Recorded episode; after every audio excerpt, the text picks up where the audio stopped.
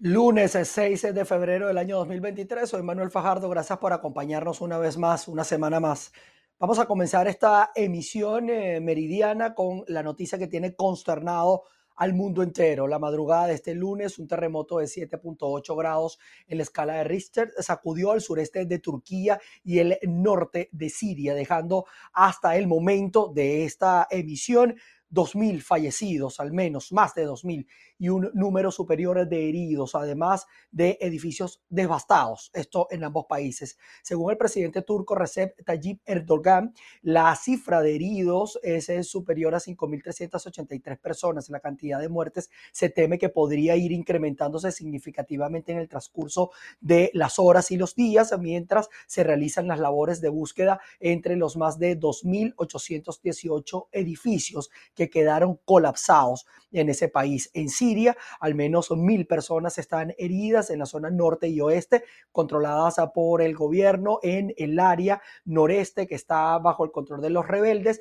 Más de 221 personas han perdido la vida y hay 419 personas heridas. Nosotros estamos atentos a esta situación. Estamos eh, actualizando eh, los videos, las informaciones, los testimonios que estamos recogiendo de distintos despachos informativos que están llegando a nuestra sala y allí se la estamos colocando ustedes en, nuestras redes sociales. En todas estamos como arroba VPI para que allí ustedes tengan el seguimiento que estamos realizando nosotros a esta información. Vamos a revisar ahora notas que tienen que ver con Venezuela porque los cañicultores en el estado Carabobo hicieron pública su preocupación porque existe un gran inventario de azúcar importada que está afectando la colocación en el mercado del azúcar producida en el país. Establecemos este contacto desde el Estado Carabobo, región central de Venezuela. A mi lado, Eugenio Rodríguez, en representación de los cañicultores de los estados Aragua y Carabobo. Hoy manifiesta su preocupación ante lo que está ocurriendo en el mercado con la importación de azúcar. Sí, en este momento nosotros estamos en plena producción de azúcar, de caña de azúcar, y estamos viendo que nuestros mercados, el mercado está saturado de, de azúcar importada. Esas azúcares vienen sin ningún tipo de arancel ni impuesto.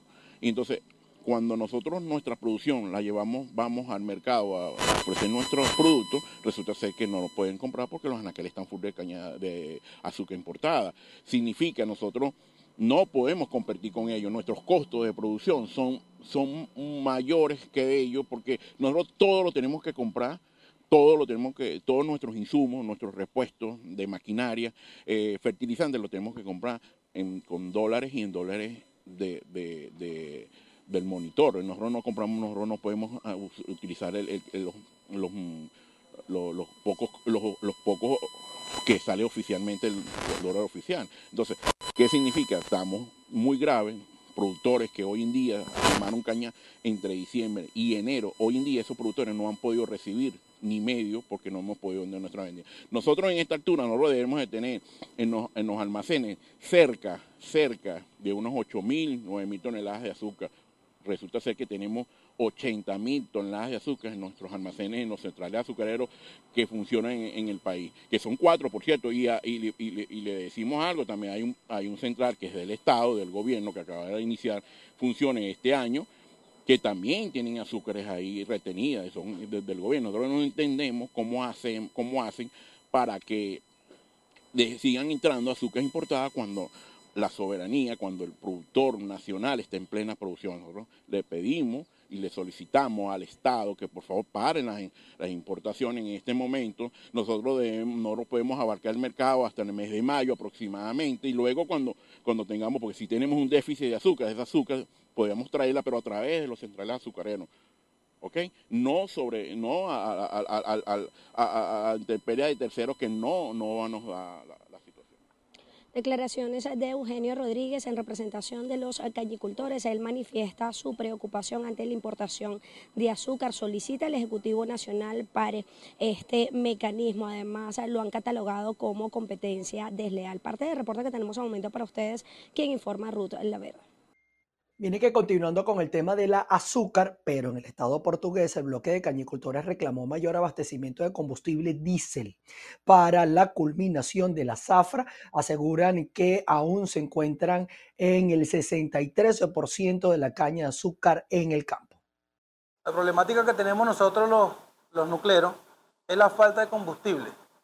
La falta de combustible que tenemos para poder operar, para poder seguir nuestras actividades. Nosotros requerimos de cinco gandolas de combustible diario para operar todo el sistema. Tres gandolas para el central, una para los nucleros y una para todo el sistema de campo, para hacer todas las labores. Actualmente en el campo se encuentran 51 millones de kilos de azúcar que pueden dejar de llegar al mercado venezolano, ¿verdad? Producto de la falta de combustible. Entonces, el llamado que le hacemos nosotros como nucleros al, al gobierno nacional es que nos apoye con una, una dinámica más expedita a que nos hagan llegar el combustible necesario para seguir operando nuestras actividades, tanto el central como los cañicultores, como los nucleros, para poder llevar ese, ese queda todavía 63% del azúcar de la zona en el campo. Necesitamos en total 14 millones de litros de combustible para culminar la zafra. Dice, dice, combustible dice. Nosotros estamos en plena zafra, empezamos zafra en diciembre, estamos en plena zafra y los inventarios de azúcar son tan altos que no podemos, la azúcar nuestra no sale al mercado.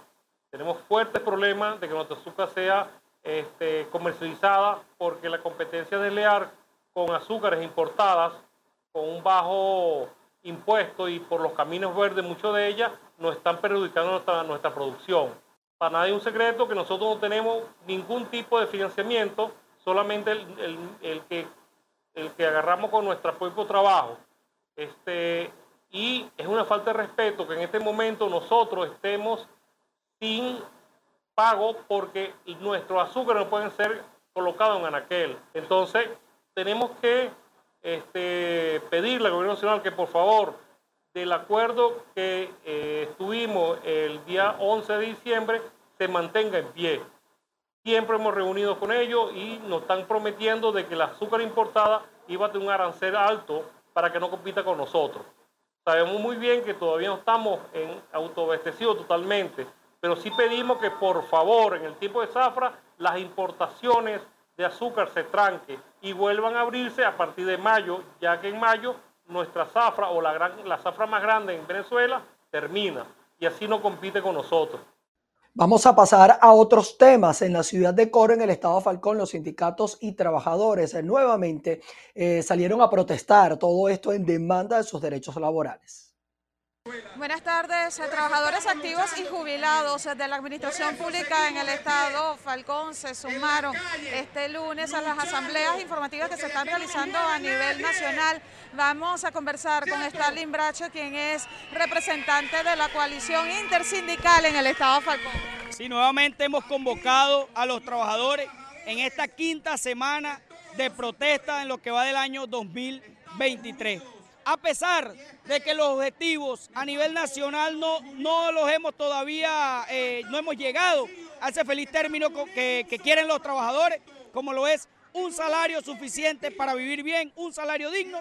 A pesar de eso, los trabajadores nos mantenemos en la calle. A pesar de que han jugado al cansancio, han jugado al amedrentamiento, han jugado a decir distintas cosas que van a sustituir a los educadores, bueno, y los, educadores se mantienen de pie, los trabajadores nos mantenemos de pie en la calle exigiendo vivir bien, exigiendo nuestros derechos laborales. El llamado es, o le queremos hablar, es a nuestros trabajadores, a que no nos cansemos, a que nos mantengamos en pie de lucha y no dejemos que nos gane la desesperanza, no dejemos que nos gane el cansancio y tratemos de terminar de capitalizar lo que hemos logrado hasta este momento, como lo es mantener unos trabajadores organizados, unidos y movilizados, compañeros. Bien, muchísimas gracias. Es parte de la información que tenemos a esta hora desde la Plaza Linares, en la ciudad de Coro del Estado Falcón. Eh, con esta información continuamos con más de Noticias BPI TV. Esta misma situación se vivió también con los trabajadores públicos, pero en el estado Táchira. Es la hora de que usted se ponga la mano en el corazón y, se, dé cuenta que los trabajadores estamos en precarias situaciones críticas de extrema pobreza. Y no lo estoy diciendo por decirlo, usted mismo sabe, gobernador, que así es. Que mientras que ustedes tienen sus neveras vacías, que ustedes usan sus zapatos de marca, que pueden tener buenos relojes, ¿por qué no? Pueden salir a disfrutar otras, otras cosas, pueden ir a los mejores restaurantes, los trabajadores no tenemos ni siquiera cómo comprar hueso rojo o cómo comprar ni siquiera el hígado o las vísceras que mayormente es lo que están comiendo los trabajadores porque no les alcanza el salario para otra cosa que sea comer lo que ustedes no comen. Entonces, gobernador, le hacemos el llamado que escuchen a los porque nosotros tenemos que exigirle eso a usted, tenemos que pedirle a usted, porque usted es el patrono de los trabajadores, de la nómina, de la gobernación del Estado. Usted es el que debe darle a los trabajadores respuestas, pero nosotros también queremos darle propuestas para darle soluciones a los trabajadores. Y el sector eléctrico del estado Sucre también se ha sumado a las protestas por reivindicaciones salariales. Además, solicitan equipos e indumentarias para poder prevenir accidentes laborales. Amigos de BPI TV, establecemos este contacto desde la ciudad de Cumaná, en el estado Sucre, y es que el sector eléctrico también está protestando por mejores condiciones laborales, pero también por los retos a los que se enfrentan diariamente para prestar un servicio de calidad a los ciudadanos. Bueno, hoy los trabajadores del sector eléctrico, igual que ayer, este 6 de febrero, están en la calle reclamando con su justo derecho a tener un salario digno para poder cubrir sus necesidades. Hoy los trabajadores del sector eléctrico están en la calle exigiendo materiales, equipos, herramientas para prestar un mejor servicio. Pero también hoy los trabajadores del sector eléctrico están acompañando a toda la clase trabajadora del Estado Sucre en aras de buscar el derecho a la vida, porque con esto se nos está yendo la vida a nuestra familia, a la cual este gobierno la ha destrozado. Hoy los, los trabajadores del sector eléctrico exigimos al gobierno un salario justo de 550 dólares para poder justificar, poder mantener a su familia. Los trabajadores del sector eléctrico están en la calle exigiéndole a la gerencia que pague los, beneficios contractuales tales como vacaciones, que no la quieren cancelar cuando los trabajadores salen de vacaciones. Los trabajadores del sector eléctrico están exigiéndole que cumpla con lo que dice la vía administrativa, ya que ha sido sancionada en dos veces con una multa por parte del Inspectoría del Trabajo por no acudir a esta vía administrativa a dar respuesta a la exigencia de los trabajadores del sector eléctrico. Los trabajadores del sector eléctrico exigen también que se le den sus dotaciones de uniformes, de botas, de zapatos y calzado para tener seguridad en el momento de cumplir con sus misiones. Ayer, esta semana, tuvo un accidente un compañero en la zona de Rivero, la cual nosotros por vía de que no tener seguridad en su, en su maniobra, acaba de tener un grave accidente. Esperamos que este gobierno y la administración de esta empresa tomen en consideración los reclamos que le están haciendo los trabajadores en aras del beneficio de los trabajadores de este sector. Bien, escuchábamos a Francisco Malavé del Sindicato de los Trabajadores Eléctricos. Este es el aporte informativo que podemos ofrecerles a esta hora desde el Estado Sucre. Reporto para ustedes, Andrea Fabiani. Para hoy está previsto también el inicio del juicio en contra de seis sindicalistas detenidos en julio del año 2022, entre ellos el profesor Reinaldo Cortés en el estado Guárico. El Comité de Luchadores por la Libertad en esa región llanera de Venezuela espera que hoy sea reconocida su inocencia. Hola Manuel, efectivamente el Comité de Luchadores por la Libertad en el Estado Guárico informó que el día de hoy se apertura el juicio de seis sindicalistas, entre ellos Reinaldo Cortés, quien es dirigente en esta zona llanera del país, además de miembro del partido Bandera Roja. La organización defensora de los derechos humanos asegura que esto es un logro debido a la presión que se ha efectuado a nivel nacional e internacional.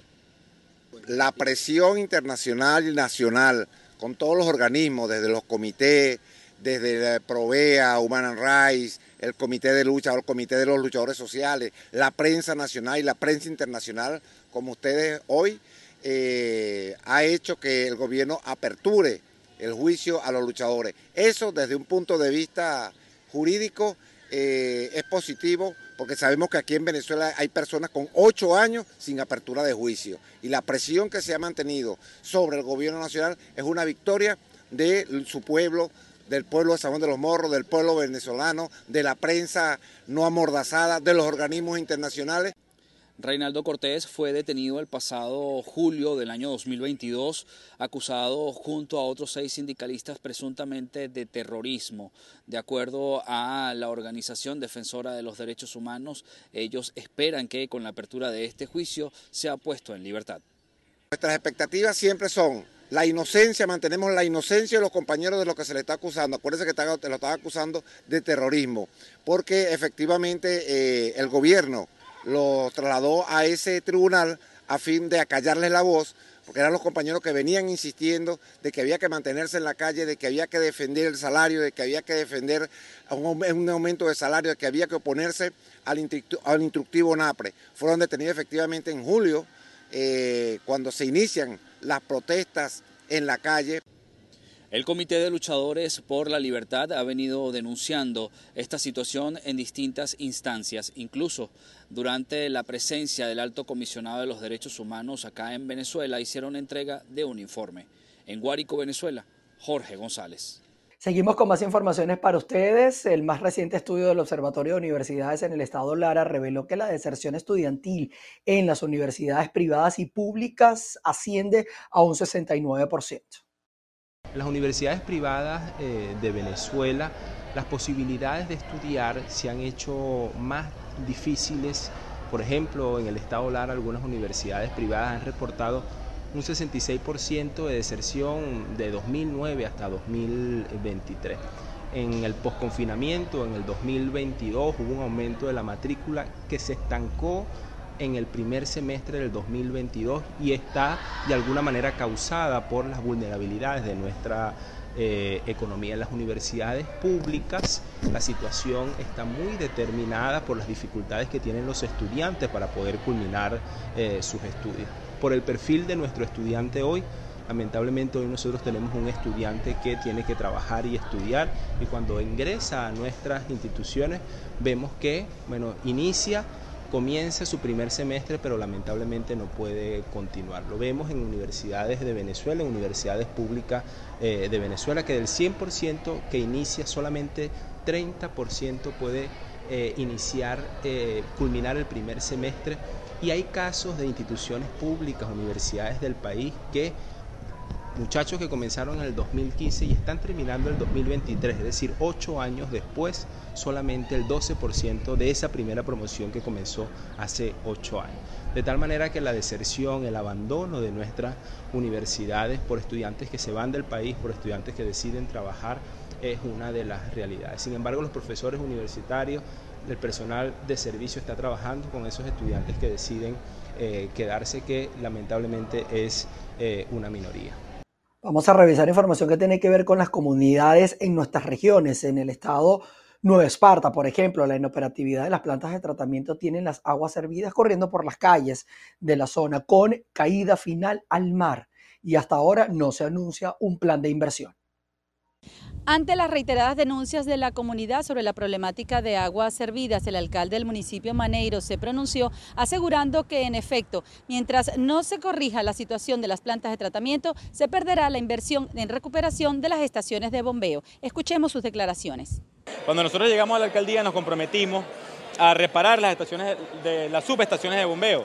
Reparamos la, subestación de bombeo de Punta Ballena, la de La Caranta, eh, también reparamos la, la estación de bombeo de Playa Moreno, que era una estación de bombeo que estaba soltando mucha cantidad de aguas negras al mar y iniciamos el año pasado con la obra civil de la recuperación de la estación de bombeo, yo, creo que una de las más importantes del municipio, que es la del Círculo Militar, esa es la que bombea a la, estación de bombeo, lo llama para luego ir a la estación de bombeo de Los Cerritos. ¿Qué pasa? Eh, y hago un llamado al Ministerio de Obras Públicas, al ministro Ernesto Reverol, él sabe la problemática, ustedes conocen bien la problemática. Cuando nosotros reparemos todas las estaciones de bombeo que va a ser en los próximos meses, vamos a necesitar que por favor inviertan los recursos en la estación de bombeo de la planta de los cerritos, porque esa planta de los cerritos, ahí los airadores todos están desvalijados. Además de eso, si, todas las aguas negras que llegan a la planta de los cerritos no se procesan, no se procesan, no hay un, no hay un tratamiento de esas aguas negras, ahí eso va a colapsar y va, se va a ver perjudicado, como ya se ha visto perjudicado en meses anteriores, el sector de las acacias, el sector de San Lorenzo, el sector del Platanal, donde todas esas aguas negras se desbordan y caen directamente a las casas. Por eso que hago un llamado de emergencia al Ministerio de Obras Públicas, al Ministerio de Ambiente Regional y Nacional, que nos ayuden por favor a invertir en la recuperación de la planta de tratamiento de los cerritos, que es una prioridad para todo el Estado de Nueva Esparta. Con la puesta en funcionamiento de 11 plantas de tratamiento en el año 2002, Nueva Esparta logró tener el 100% de sus costas saneadas. En la actualidad, solo una se encuentra operativa y por eso se habla del colapso del sistema de aguas servidas. Desde la isla de Margarita, Ana Carolina Arias. Integrantes de la plataforma unitaria en el estado de Miranda aseguraron que se encuentran trabajando en los 21 municipios de esa región en pro de la celebración de las elecciones primarias de oposición. Voceros de la plataforma unitaria del Estado Miranda anunciaron nuevas acciones de cara a la celebración de las primarias de oposición. Que nos hemos puesto de acuerdo y la intención es la unidad. Hoy estamos recorriendo los 21 municipios del Estado para llevar ese mensaje de esperanza, para llevar un acompañamiento a los gremios, a los docentes, a todos los trabajadores y obreros del país que hoy en día están siendo afectados por los sueldos. Eh, estamos en mora, sí, con la ciudadanía. Y sabemos que la ciudadanía está, está, está hoy, eh, tiene mucha apatía. Eh, y nosotros estamos en el deber de acabar con esa apatía y levantar los ánimos y rescatar eh, los movimientos partidistas. Y hoy nos estamos reuniendo con toda la militancia y, y con los que no son militantes también del Estado, porque en este problema todos tenemos que aportar su granito de arena. Los dirigentes también informaron que en los próximos días la Junta Nacional de la Plataforma Unitaria de Venezuela anunciará la fecha exacta en la que se celebrarán las primarias de oposición en el país. Desde Caracas, Venezuela, María Alejandra Silva. Dejamos la información de Venezuela y nos vamos a Pekín porque China insistió en que el globo recientemente derribado por los Estados Unidos era de uso civil con fines investigativos. China insistió este lunes en que el globo recientemente derribado por Estados Unidos era de uso civil y tenía un propósito investigador, sobre todo en el campo de la meteorología. La nave se desvió de su rumbo de forma inesperada por causa de fuerza mayor. Así lo indicó una portavoz del Ministerio de Asuntos Exteriores en rueda de prensa este lunes. Ella misma ha matizado que China siempre respeta las leyes internacionales y la soberanía nacional de los países. La portavoz señaló que la reacción estadounidense fue exagerada ante lo que describió como un incidente aislado. No obstante, esta rechazó responder a una pregunta sobre la hipótesis de si China abatiría a una nave estadounidense de similares características que ingresase en el espacio aéreo del país asiático. Y tampoco aclaró si Pekín era consciente de que el globo había entrado en territorio estadounidense antes de que Washington informase del avistamiento. El descubrimiento de estos globos en el espacio aéreo estadounidense ha desencadenado una crisis diplomática entre Washington y Pekín. Revisamos información en Ecuador porque el jefe de la misión de observación electoral de la Organización de Estados Americanos para los comicios locales y el referendo constitucional de ese país, Juan Pablo Corlazoli, manifestó su preocupación ante la muerte del candidato Omar Menéndez. Es muy preocupante.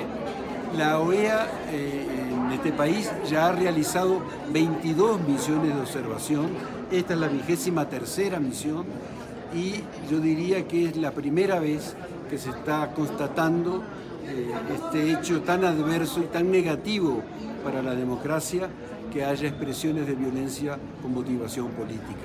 Elemento que creemos que hay que descartar y superar de manera absoluta y total.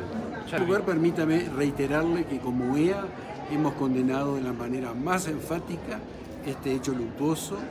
Hemos querido hacerle llegar a la familia nuestro pésame y acompañamiento espiritual eh, y vemos, yo diría que eh, acertadamente, tanto el presidente de la República como la presidenta del CNE, a la apertura del proceso electoral, se refirieron en primer punto a este hecho luctuoso, condenándolo eh, y reiterando que se desea que haya un proceso pacífico.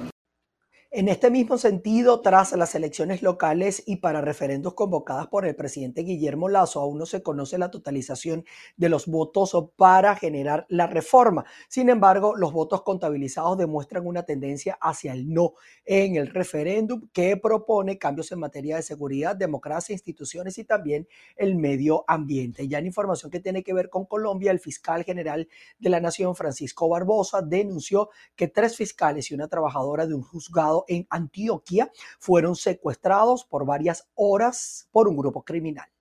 12 hombres armados fueron quienes secuestraron durante varias horas a los tres fiscales y a una trabajadora de un juzgado de Tarazá en el departamento de Antioquia. El hecho ocurrió en la vía que conduce desde el municipio de Cáceres a Medellín. Una de las personas que los tuvo secuestrados fue José Gonzalo Sánchez Sánchez, alias Gonzalito, máxima cabecilla del clan del Golfo en la zona, quien tiene orden de captura de extradición vigente y hace parte de los 16 nombres con orden de captura que pidió el gobierno fueran levantadas. A esta petición no accedió la Fiscalía porque no existe marco constitucional. Barbosa lamentó que las víctimas hayan pasado por tres puestos de control sin que ningún uniformado se percatara del secuestro. Los fiscales aseguraron con preocupación que durante el secuestro los pasaron por tres puestos de control del ejército y de la policía quienes no realizaron ninguna acción preventiva para garantizar la seguridad y el orden público de esa zona.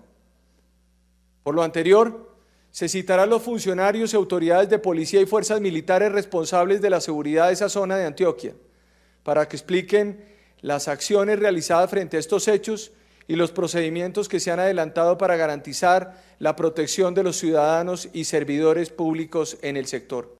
El clan del Golfo al cual pertenece alias Gonzalito es uno de los grupos armados que está en proceso previo a una mesa de conversaciones como parte de la política de paz total del gobierno de Gustavo Petro con los grupos criminales. El fiscal general de la Nación, Francisco Barbosa, también informó que no se cuenta con las condiciones de seguridad en la zona y por ello ordenó que los funcionarios de la Fiscalía de Tarazá trasladaran la atención a la ciudad de Medellín. En Bogotá, Miguel Cardosa, BPI TV. Bien, y con esta información llegamos al final de nuestra emisión meridiana. Vamos a estar atentos y haciendo actualización de esta situación terrible que está ocurriendo en Turquía y en Siria debido a este terremoto que ha enlutado a ambas naciones y que tiene consternado al mundo entero. Tienen a disposición nuestras redes sociales. Vamos a estar actualizando la información para todos ustedes. Nos volveremos a encontrar nuevamente a las seis de la tarde. Se les quiere. Chao, chao. Allí los espero.